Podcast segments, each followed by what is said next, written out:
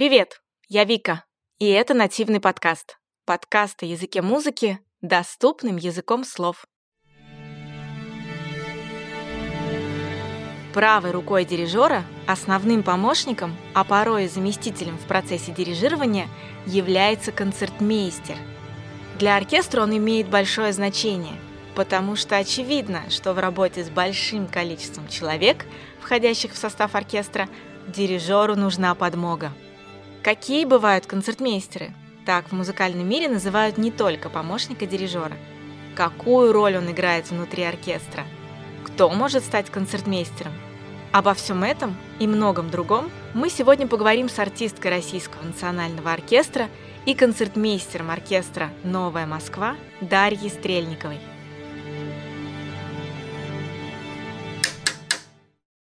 Скрипки — это вообще такое некое привилегированное общество внутри оркестра, и внутри этого общества есть человек, которому кажется, когда ты сидишь на концерте, уделяется несколько большее внимание, чем вообще всем остальным исполнителям, если только это не солист, а вот именно член оркестра, которому жмут руку, на которого дирижер показывает рукой в какой-то момент, и ты думаешь, ну, почему, почему столько всего в его сторону, и почему даже сам дирижер э, столько уважения для этого человека проявляет. Этот человек называется концертмейстер. Но мне кажется, многие, кто слышал и знает это слово, когда мы просто его произносим вслух, первая ассоциация концертмейстер — это тот человек, который аккомпанирует какому-либо процессу. Например, когда балетный класс, и там происходят какие-то танцы, концертмейстер — это тот, кто аккомпанирует вот этим танцам. Скорее всего, у людей не возникает мысли, что концертмейстер — это в том числе вот тот человек, который первая скрипка в оркестре. Расскажите, пожалуйста, это единственное значение концертмейстера, слово концертмейстер, как вот аккомпаниатор в классе, например, и первая скрипка. Или вообще это такое богатое слово, которое в музыкальном мире очень много в себя вмещает? Да, концертмейстер — это слово, которое имеет несколько значений, в том числе, что вы сказали, концертмейстер, то есть тот, кто сопровождает, чтобы это ни было балетный класс, э, оперные спевки или просто концертмейстер, например, в классе виолончели, человек, который играет за роялем в тот момент, когда солирует какой-то другой инструмент. И есть значение концертмейстер, концертмейстер оркестра — это человек, хочется сказать что-то такое пафосное, что-то вроде концертмейстер — это как папа римский, наместник Бога на земле. На самом деле это человек, который э, в Википедии есть очень симпатичное описание. Вот сейчас давайте поймем, насколько оно правдиво. Значит, читаю, это в Википедии статья. Концертмейстер первым выходит на сцену, ведя за собой весь коллектив. Поворачиваюсь к оркестру и начиная настройку, он готовит не только оркестр, но и публику к началу концерта. Это то, что видит зритель. Остальное — творческие будни оркестра, репетиции, оттачивание, филировка музыкальных произведений — это не только творчество дирижеров, но и огромная часть жизни концертмейстера. Ну, во-первых, да, это правдиво. Концертмейстер выходит первый, настраивает оркестр, это видят все. Концертмейстер — это тот человек, который утратил свои дирижерские полномочия, можно так это назвать. Потому что если обратиться к более раннему времени, когда еще не существовало дирижеров, когда были капеллы при каких-нибудь знатных вельможах, князьях и так далее, так далее, так далее, а, были некие ансамбли музыкантов, и часто капельмейстером, то есть руководителем этого ансамбля, выступал первый скрипач. То есть тот скрипач, которого выбрали, вот ты будешь показывать нам начало и конец произведений. Вот. Потом с появлением бас генерал баса эти функции могли делиться, но просто позиционное преимущество, что этот человек сидит в центре, он может слышать все, что происходит, все звуки стекаются в эту точку, оно дает вот эту возможность э, как-то руководить, скажем, направлять процесс в нужное ему русло.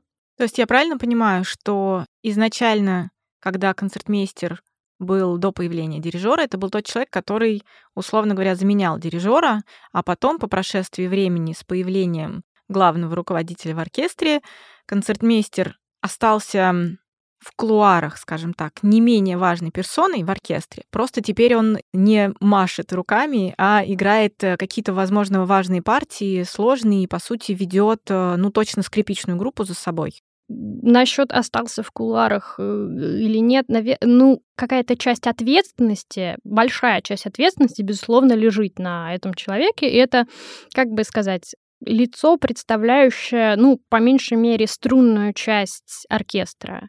Это человек, который, поскольку дирижер не может заниматься всем, если обратиться к партитурам там, Рихарда Штрауса, Малера Брукнера, там настолько, или операм, например, это нам настолько много разных задач, а у дирижера только две руки и одна палочка.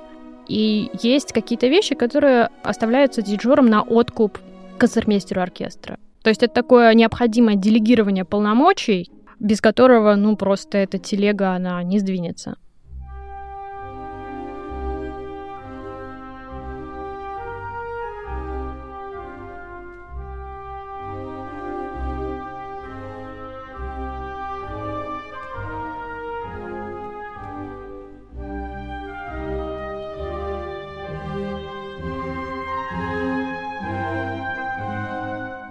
Я скорее имела в виду тот момент, что на сцене теперь руководит процессом именно вот во время исполнения дирижер, а то, чем раньше концертмейстер занимался в процессе репетиций, оно и сейчас осталось, что по-прежнему концертмейстер во многом берет на себя вот эту вот важную функцию организации процесса репетиции, возможно, какой-то помощи исполнителям. Да, это так. Ну, да. То есть вот именно подготовительный момент, он остался, возможно, так, как раньше, как когда концертмейстер был единственным э, ведущим человеком в оркестре. Да, практически так, стоит только разницей, что в процессе репетиции уже замысел именно дирижерский воплощается, а не просто человека, который вот капельмейстер, который вот имеет какую-то идею, давайте сделаем здесь так, а здесь вот сяк.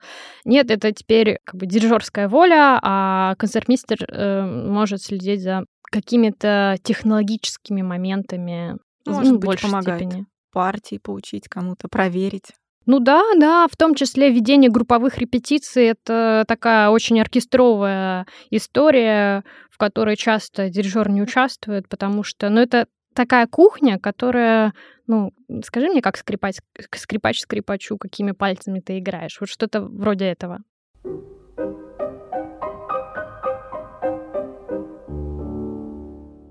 Вот смотрите, у нас, получается, есть понятие первая скрипка, это концертмейстер, и это, по сути, главный человек в группе струнно-смычковых в оркестре.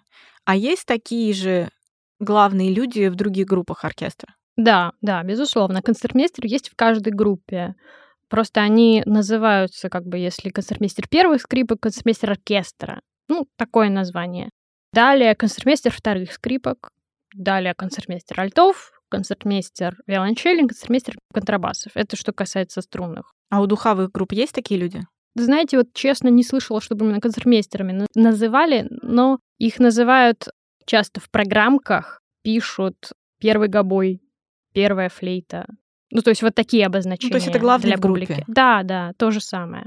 Вот смотрите, концертмейстер тот человек, который помогает делегировать какие-то вещи внутри репетиционных моментов и немного освободить да, дирижера от того, чтобы заниматься вообще со всеми инструментами и контролировать процесс репетиций. А может ли быть такой момент, когда концертмейстер, мы берем 21 век, когда дирижер уже есть, может ли быть такой момент, когда концертмейстер встает вместо дирижера? Ну, прецеденты бывают всякие. Э, Концертмейстер может вставать э, вместо дирижера в каких-то непредвиденных обстоятельствах. Более того, кажется, в Венской филармонии это может совмещаться. Многолетний концертмейстер э, оркестра, он к тому же был и дирижером. Но это тут вопрос, имеешь ли ты дирижерское образование или можешь ли ты дирижировать, в принципе.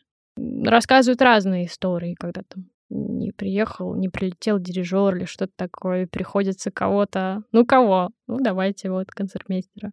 А как научиться на концертмейстера? Вот вы сказали, что у дирижера есть дирижерское образование, а у концертмейстера концертмейстерское образование? Нет, такого образования нет. А как же тогда вырасти? Вот был просто скрипач. Как вырасти до концертмейстера? Но это то образование, которое получаешь только на практике исключительно. В смысле, лучше себя как-то зарекомендовала, и поэтому в какой-то момент дирижер решает повысить кого-то из скрипачей до первой скрипки, а потом до концертмейстера. Это настолько много факторов в один момент должно свестись, что я даже... Ну вот вы как стали концертмейстером? По знакомству? Практически, да. Ну, я пришла в оркестр, я вела себя не очень хорошо. Я как-то вела себя достаточно открыто, нагло, как будто я самая умная. И после этого меня пригласили на одну программу концертмейстером, и тогда уже пришлось себя вести корректно.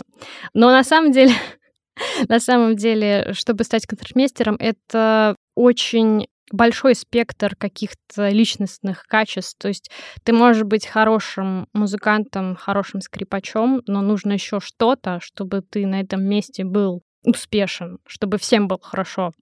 И дирижеру, и э, оркестру.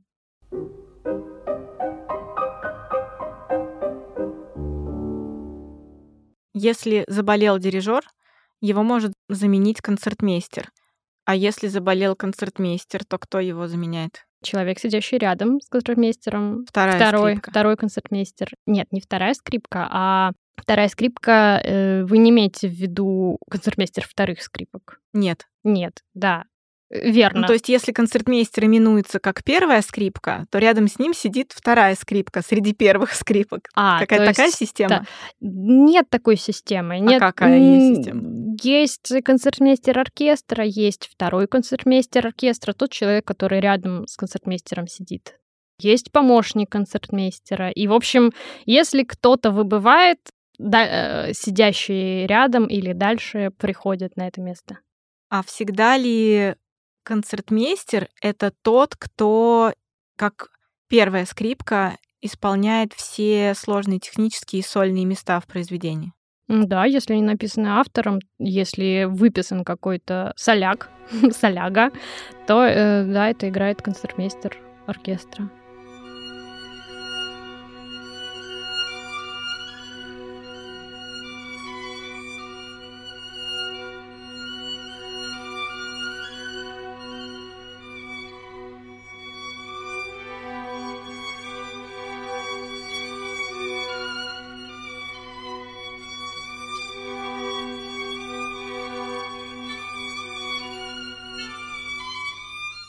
То есть по логике получается, что концертмейстер должен обладать не только какими-то сильными организационными способностями, да, чтобы управлять этим процессом, помогать управлять репетициями, он в том числе должен быть э, самым лучшим техническим исполнителем в оркестре среди струнных. По сути, да, можно так вообще навесить все на этого человека, сказать, что ты должен быть самым лучшим, ты должен самым а, технически оснащенным, музыкальным. Но, в принципе, да, поскольку на этом месте может случиться все что угодно. Может случиться и Рихард Штраус, а может и Иоганн Штраус. И это нужно в любом случае играть хорошо. А конкуренция среди скрипачей в оркестре существует такая, что каждый где-то в глубине души надеется, что однажды именно он станет вот этой центральной персоной и станет первой скрипкой и концертмейстером. Ну, я думаю, что есть. Я думаю, что у каждого человека есть такая мысль, что да, я бы мог. И это, это хорошо, я считаю. Когда это происходит с тем пониманием, что вместе с, вот, как бы с этим местом э, нужно много чего уметь, отдать и много вкладываться. Ты каждый раз как бы доказываешь свое право здесь находиться, и то, что ты умеешь играть, и то, что ты имеешь право писать штрихи и так далее. Вот этот момент я как раз хотела поподробнее узнать, что помимо просто организационных моментов на репетициях, и, как вы сказали, что концертмейстер — это тот человек, который, по сути, ну, организует, да, помогает дирижеру организовывать весь этот процесс, в том числе, наверное, и какую-то внутреннюю коммуникацию внутри оркестра. Концертмейстер — это еще и тот человек, который, видимо, первый после дирижера получает партитуру, изучает ее, изучает ее в том числе с точки зрения того, как она будет играться. Глядя на каждое произведение, музыкант, э, ну вот как пианисты там расписывают при необходимости, да, когда они в школе учатся и учат какие-то произведения, они там, например, учителя детям расписывают пальчики под нотами, какими пальцами лучше эти ноты сыграть. Ровно так же я представляю, что когда музыкант получает партитуру, скрипач получает партитуру, он также изучает, каким образом он ее будет исполнять. И вот в оркестре именно концертмейстер занимается изучением партитуры с точки зрения исполнителя скрипача, и потом это передается уже другим исполнителям как данное место играется, каким приемом. Так? Ну, практически да, э, за тем исключением, что именно приемы, они часто выписываются композитором. То есть нет какой-то необходимости говорить о том, что так вот здесь тремоло, или вот здесь вот это, либо здесь... Даже на какой струне играть часто пишут. Не часто, а всегда с появлением большого симфонического оркестра все прописывают, что вот да, нужен такой тембр, и композитор пишет на соль-струне. Но вот это расписывание партитуры, как вы говорите, оно э, касается скорее такой необъятной и всеми любимой области, всеми струнниками, как э, писать штрихи. Вот это святая и обязанность концертмейстера это сделать.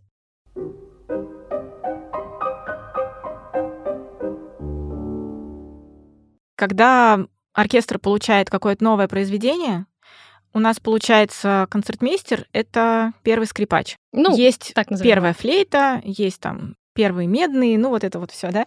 И когда появляется произведение, как вообще происходит процесс обмозговывание того, как это будет исполняться. Это какой-то круглый стол среди первых исполнителей внутри каждой группы, и кто-то говорит, ой, нет, давайте просто передумаем и выберем что-нибудь другое. Или, ну, как это вообще все происходит? Или просто м- выдаются ноты, выдается партитура, и, в общем, иди дома как можешь, э, учи, а потом как-нибудь соберем это. Как правило, да, выдаются ноты заранее, я люблю заранее смотреть все на предмет там каких-то сложных мест или чего-то, придумывания какой-то аппликатуры или тех же самых штрихов. И э, каждый сначала, конечно, с этим имеет дело сам. Уже в процессе репетиции, когда только начнет получаться звучание в общем всего оркестра, я думаю, вот тогда максимально эффективно можно понять, насколько вот, вот здесь вот нужно как играть, вот здесь вот так играть. В каких-то случаях, э, если что-то вот свеженаписанное, еще неизведанное, это может быть какой-то действительно круглый или квадратный стол с дирижером, который дает какое-то указание, например, так, вот это должно звучать таким образом. Какой штрих если, например, он не прописан композитором, какой штрих должен быть здесь или какой прием должен быть здесь. В таком случае, да, это вот такое обсуждение, формат обсуждения, это все записывается в партитуре у дирижера, в нотах у концертмейстера, который потом это размноживает для других концертмейстеров, которые в свою очередь уже своей группе сообщают, что вот что-то что такое вот здесь происходит. Создается ощущение, что когда мы говорим о группах внутри оркестра, эта группа не только чисто инструментальные, да, как струнная группа, там струнно-смычковая, медные духовые, а это группа, некая группа знакомых людей, которые давно играют или играют определенное время внутри одного коллектива, у них там определенные отношения закладываются. Нет ли такого в оркестрах, когда, например, концертмейстер, как первая скрипка, у него, например, возникает какой-то конфликт с дирижером, и он уходит из оркестра, и за ним уходит вся его группа. Опять же, все бывает в мире. Я думаю, что прецеденты бывают разные, что и весь оркестр может куда-нибудь уйти. Мне кажется, все что угодно может быть. Это зависит от многих факторов, это зависит от того, насколько крепкие отношения, не только профессиональные, но и между собойные, между, между людьми. Я думаю, так. Самое приятное в работе концертмейстера. Соляки играть нравится очень. Штрихи придумать не нравится. А налаживать отношения внутри коллектива, наверняка у вас там бывают какие-то, ну не поверю, что внутри такого большого коллектива, как симфонический оркестр, не бывает каких-то разборок, эмоциональных переживаний и вот этого всего. Это же концертмейстер тоже на себя берет.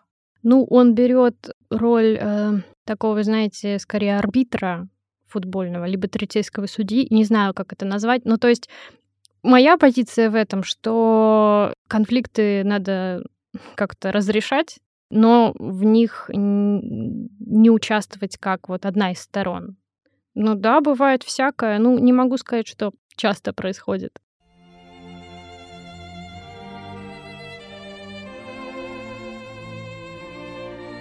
Что лучше, быть приглашенным сольным артистом, скрипачом, или быть первой скрипкой в оркестре, концертмейстером?